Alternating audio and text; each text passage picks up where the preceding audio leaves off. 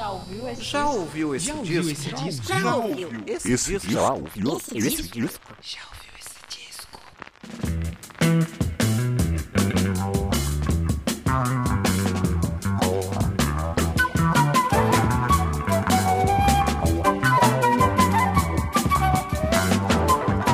Começando mais um episódio do podcast Já ouviu esse disco? Eu sou o Danilo de Almeida e essa pergunta que eu faço pra vocês em todos os episódios desse podcast, onde eu falo sobre discos. E hoje temos um disco de rock progressivo nacional aqui do Brasil, made in Brasil, made in Rio de Janeiro, com PAD. Hoje vou falar do Bacamarte, uma banda que talvez você aí do outro lado não conheça. Mas eu peço paciência, fica aqui, vamos ouvir um pouquinho das músicas que você vai conhecer você vai achar muito legal. O disco que eu vou falar aqui hoje, que é considerado pelos entendedores de rock progressivo como um dos maiores discos de rock progressivo de todos os tempos. Fica aí que eu já vou falar desse disco que é realmente é um bagulho assim fora de série o que os caras tocam nesse disco aqui. Se você não conhece, fica aí que eu vou contar pra você um pouquinho da história do Bacamarte e do disco depois do fim. Não vou falar do disco depois do fim do episódio. É o disco que chama Depois do Fim. Pra ficar bem claro aí, disco de 1983. Se você é novo por aqui, o que, que esse cara chato falando? Não vai embora. Fica aí. Vai ter música, vai ter história, vai ter curiosidade. Pra gente poder aqui ouvir um negócio legal. Se você não conhece o disco, vai ouvir o disco depois aqui da indicação que eu fizer. Vamos tocar umas musiquinhas pra atiçar sua curiosidade. E depois você vai lá no Deezer, no Spotify, no YouTube, onde quer que seja. E escuta o disco completo. É um disco rapidinho, menos de 40 minutos. Dá pra você acabar ele e você vai ver que esse disco é fenomenal. Se você já é ouvinte recorrente, muito obrigado por voltar essa bagaça aqui. Toda semana vocês voltando, eu fico até sem jeito. Porque vocês botam mais fé no meu projeto do que eu mesmo. Olha só que loucura. Então, se você tá voltando aqui, muito obrigado. Se é a primeira vez, não sai daí. Muito obrigado por ficar aqui. Dá um play aí, deixa cinco estrelinhas pra gente lá no Spotify. É muito importante. E também segue aí nas redes sociais, no Instagram, arroba já ouviu esse disco. E no Twitter, arroba já ouviu o disco. Curte, comenta, compartilha. É muito importante vocês ajudarem no engajamento desse programa aqui. O programa anterior sobre o Lateralos do Tu rendeu muitos feedbacks positivos, curtidas, compartilhamento. Muito obrigado mesmo. Deu um trabalhão para fazer aquele podcast e ter os feedbacks de vocês foi muito legal. Ver o engajamento foi muito bom. É, também preciso lembrar de apoio coletivo. Se você gosta muito do podcast, você pode curtir, comentar, compartilhar. Se você gosta mais ainda, você pode dar um din-din aqui pra gente. É através do Padrim. Não é padrinho, é padrim, com M no final. padrim.com.br barra já ouviu esse disco. Você tem planos lá onde você pode doar todo mês. E se você não puder doar todo mês, você quer fazer só uma doação, talvez esse mês aqui, no outro não, no outro sim, você pode doar através do Pix. Lá no Padrim a gente teve o ouvinte Bruno Henrique fortalecendo aí. A gente, muito obrigado, agradeço de verdade por acreditar aqui no projeto, por estar sempre ouvindo, compartilhando, sem palavras aí pelo apoio. E no Pix a gente teve aí Flávio Baldan, mais uma vez, meu muito obrigado, lá do Rio de Janeiro. Ó, Banda lá do Rio de Janeiro, hein? Flávio Baldão deve conhecer o pessoal lá do Bacamarte. E também do Rio de Janeiro, porém ele é made in, em África e vive em Brasil, mas hoje está no Rio de Janeiro. Meu querido Pensador Louco, que também fortaleceu lá no Pix. E ele provavelmente acho que é a única pessoa que eu sei que conheci o Bacamarte até então. Espero que ele goste desse episódio aqui. Um abraço para ele, aí o nosso nordestino favorito. É, um abraço aí, Pensador Louco, Flávio Baldan, Bruno Henrique. Muito obrigado por acreditarem no projeto e fortalecer a gente. Vamos subir uma musiquinha aí do Bacamarte e depois eu volto para contar a história dessa banda, como eu conheci e falar sobre o disco depois do fim. Lembrando, não vou falar sobre o disco depois que acabar o podcast, até porque não tem como. Se o podcast vai acabar, não tem como eu falar depois que acabar. Mas sim do disco cujo título é Depois do Fim. Não sai daí, eu já volto com Bacamarte e com o podcast Já Ouviu Esse Disco.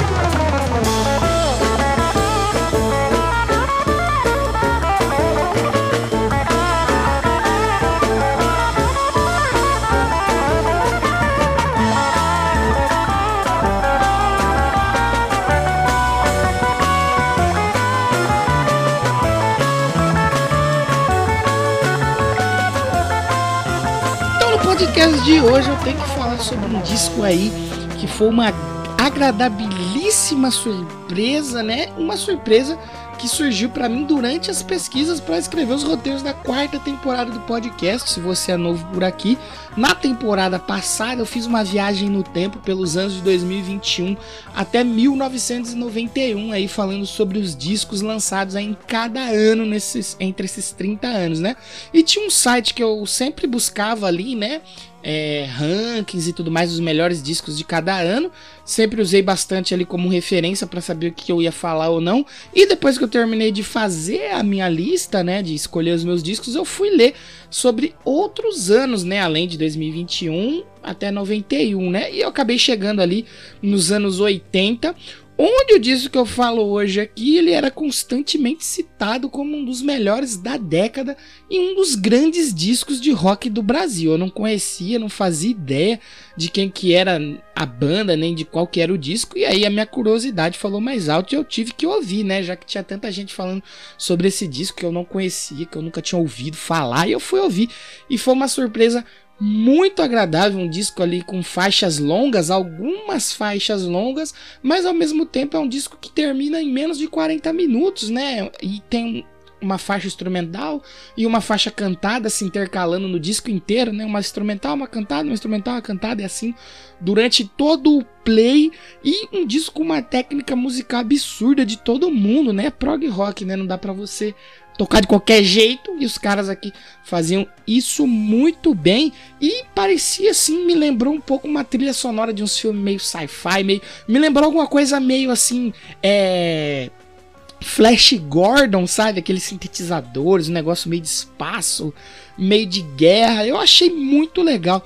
Logo que eu ouvi da primeira vez, eu já anotei na minha lista de discos que eu gostaria de falar, né, ao longo do podcast. Não sabia quando ia aparecer, mas acabou que tá aqui, né? Tô falando dele hoje aqui na quinta temporada desse disco do Bacamarte, que eu acho interessante a gente puxar um pouquinho a história do Bacamarte, porque acho que não é todo mundo que conhece essa banda.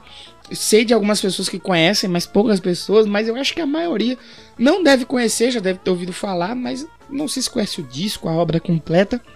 Então eu acho interessante passar um resumidamente, né, um pouco aqui a história desta banda carioca que foi fundada em 1974 pelo guitarrista Mário Neto e o Mário Neto quando fundou a banda ele ainda era menor de idade, né, mas já contava com um talento absurdo na guitarra e no violão. E a banda nasceu quando ele se juntou a mais três amigos do Colégio Carioca Marista São José. E durante os anos que se passaram, né, após a fundação da banda, eles tiveram diversos músicos passando na formação até chegar na sua formação clássica, que contava com Mário Neto na guitarra, Sérgio Vilarim nos teclados, Delto Simas no baixo, Mr. Paul na percussão, Marcos Moura nas flautas e no acordeão e Marco Veríssimo na bateria. Foi com essa formação que, após uma série de ensaios, eles conseguiram se apresentar no programa Rock Concert da TV Globo, já com o nome de Bacamarte. Sim, a Globo já teve um programa de rock, que aliás eu estava lendo sobre.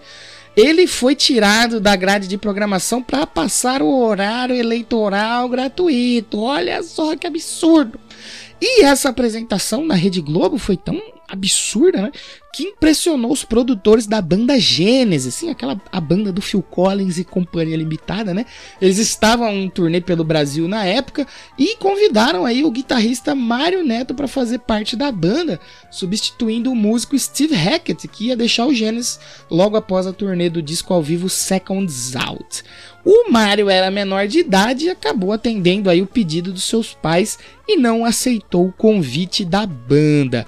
O sucesso do Bacamarte no programa da TV Globo serviu para que o Bacamarte registrasse suas músicas em estúdio em uma fita demo, mas que não seria aceita por nenhuma gravadora.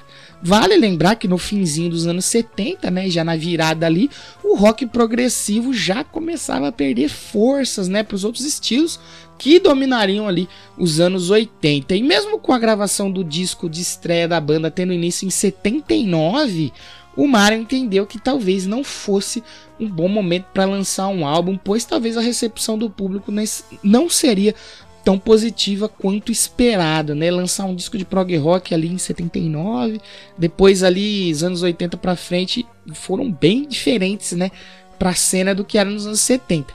Porém, nesse tempo de espera, né, entre a gravação e um possível lançamento, surge a rádio Fluminense FM de Niterói, que tinha uma boa política sobre divulgar novos artistas. Passaram por lá, por exemplo, nomes como Paralamas do Sucesso e Kid Abelha. Então o Mário Neto, por sugestão de amigos, resolveu levar a fita demo das músicas do Bacamarte até a Rádio Fluminense. A fita foi entregue na mão de um dos diretores da emissora, a Maurício Santos, e no dia seguinte eles já estavam na programação da rádio. E contrariando as expectativas de Mário Neto, o Bacamarte passou a ser constantemente pedido pelos ouvintes, né? O feedback foi muito positivo e o Bacamarte estava tocando sem parar na rádio o dia inteiro. Assim, o Mário Neto resolveu pegar todas as suas economias, todo o dinheiro que ele tinha guardadinho ali e fundar um selo, a Som Art, para finalmente lançar só em 1983 o disco de estreia da sua banda que viria a se tornar um dos maiores discos de rock progressivo feitos no Brasil, o disco Depois do Fim.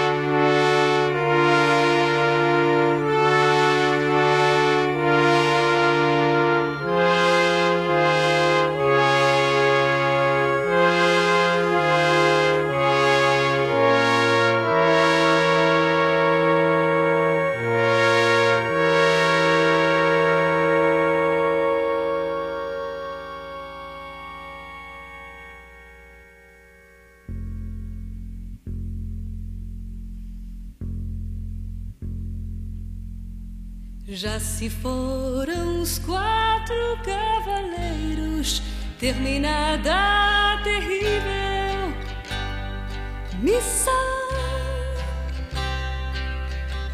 Olha o que restou sobre a terra, se é a terra que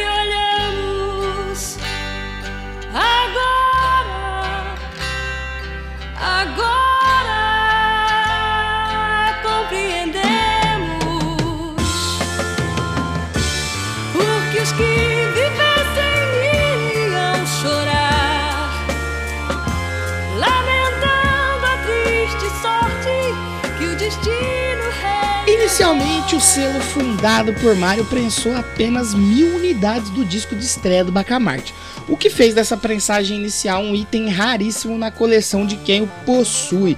Eu fiz uma busca rápida pelo Discogs, né, que é aquela plataforma onde você pode ver é, todas as versões, edições de um disco e valores, e já houveram cópias vendidas desse vinil da primeira prensagem aí por quase 3 mil reais. Vale adiantar aqui que esse é o único registro do Bacamarte como banda completa, já que o segundo álbum da banda de 99 não é uma banda, é apenas o Mário Neto usando o codinome do Bacamarte. Então esse único disco deles é algo bem raro de se achar e quando você acha é bem caro. Claro, dessa primeira prensagem. Não foi à toa que os ouvintes da Rádio Fluminense pediam sem parar as músicas da banda. Eles eram realmente bons e isso já ficava claro na demo. Mas eles ainda conseguiram melhorar a qualidade quando o disco foi lançado. Pois, como adição à banda, a cantora belenense Jane Duboc assumiu os vocais nesse disco aqui. E curiosamente, ela já havia estabelecido uma carreira bem distante do rock, mesmo ela já tendo gravado canções com o Raul Seixas, onde ela aparecia acreditada como Jane Wacker. A cargo de curiosidade aí, vale dizer que a Jane Duboc é mãe do músico Jay Wacker. Acho que ele fez bastante sucesso lá pelos anos 2000, 2010 e a Jane Duboc é mãe dele. E a entrada da Jane Duboc na banda se deu após ela ser recomendada pela mulher de Ronaldo Cury, que era o supervisor do programa Rock Concert da TV Globo. Segundo Mário Neto, ele mostrou o material para Jane que aceitou gravar o disco numa boa. E na primeira sessão de gravação ela já chegou aquecendo a voz e tal, mas os seus vocais não encaixaram de jeito nenhum ali nas músicas. O pessoal da banda até ficou um pouco incomodado, queria pegar o Mário Neto porque era todo mundo muito técnico e a Jane não encaixava. Mas na segunda tentativa ela não brincou em serviço e cantou tudo certinho de uma vez só. A Jane Duboc chegou a fazer algumas apresentações com a banda, mas acabou se dedicando à sua carreira solo e deixando a banda em abril de 83. O que foi uma pena, né? Já que com a Jane nos vocais, a banda passou a ser muito comparada positivamente com os ícones do rock progressivo britânico, Curva de Air e Renaissance. Vale citar que a comparação em boa parte é feita, já que tanto Bacamarte quanto o Curva de Air e o Renaissance contam com vocais femininos, né? Já que na parte sonora ali no instrumental cada um tem sua peculiaridade. O Renaissance com a Anne Haslam nos vocais é voltado para um rock progressivo sinfônico. Ela tem um canto mais lírico e angelical, enquanto Curva de Air com a Sonja Cristina tem veias bem mais viscerais, com vocais aí com bastante corpo e drive. Já o vocal da Jane Duboc é tão potente quanto suave, além da banda criar uma atmosfera que nem se direciona para um rock progressivo orquestrado e sinfônico, nem para um rock progressivo tão energético quanto do Curvedier, o que fazia com que o Bacamarte soasse original e não apenas uma cópia dos grupos que já estavam estabelecidos na cena. Por essas e outras peculiaridades, o Bacamarte é considerado uma das mais relevantes bandas de rock progressivo, não só no Brasil, mas também no mundo. Depois do fim, tem apenas oito músicas e apesar de ter faixas aí como UFO, que tem seis minutos, Último Entardecer aí com quase 10 minutos, no total é um disco aí com apenas 38 minutos de duração. Então é uma audição rápida e que passa mais rápido ainda pela qualidade das músicas. Você ouve assim que você nem vê passar o tempo. No álbum, a banda cria uma atmosfera condizente ao tema central que é o apocalipse e o fim da vida na Terra como conhecemos. É como ouvir aí a trilha sonora de um filme sci-fi misturado com um filme pós-apocalíptico, é bem interessante. Cada canção consegue contar uma história, mesmo as que são apenas instrumentais, como Miragem, que conta com uma sonoridade ali que remete a uma música árabe, meio flamenca, passando a ideia de uma miragem no meio da poeira desértica do fim dos tempos. A banda ainda consegue mesclar os sintetizadores e a guitarra com instrumentos que não são comumente usados no rock, como na faixa 5 canho, onde o destaque é um acordeão sendo utilizado aí com requinte dentro do rock progressivo, que é um ponto singular na história do gênero. O acordeão misturado harmoniosamente com os sintetizadores, o andamento altivo da bateria e as partes sincopadas da música fazem com que seus apenas dois minutos soem como uma faixa totalmente grandiosa. Talvez o auge do disco seja a faixa 6, Último Entardecer, e seus quase 10 minutos de melancolia, desespero e esperança nas diferentes dinâmicas que a música trabalha, fazendo dessa uma das mais belas canções de rock progressivo já feitas.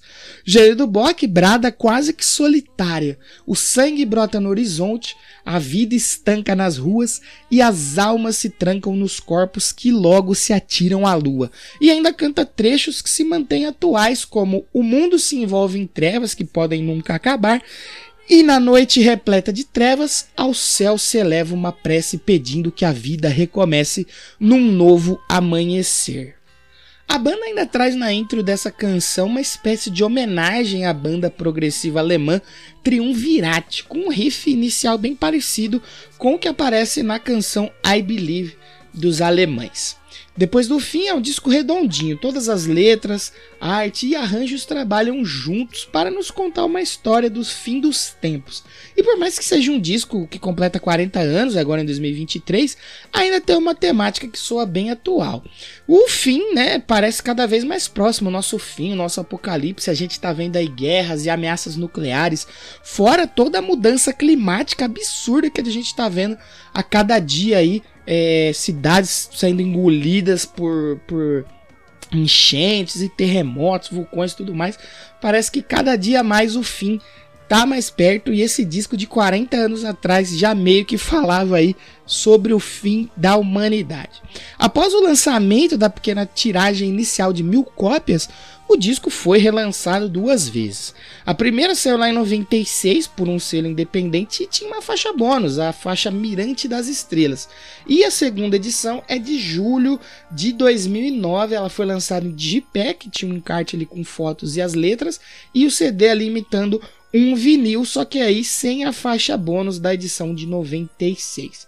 Depois do fim, foi considerado pela comunidade Prog Archives como um dos 100 melhores álbuns de rock progressivo de todos os tempos. Esse portal Prog Archives, ele, ele existe desde 2002 e é uma das maiores e mais conceituadas aí, comunidades do gênero no mundo.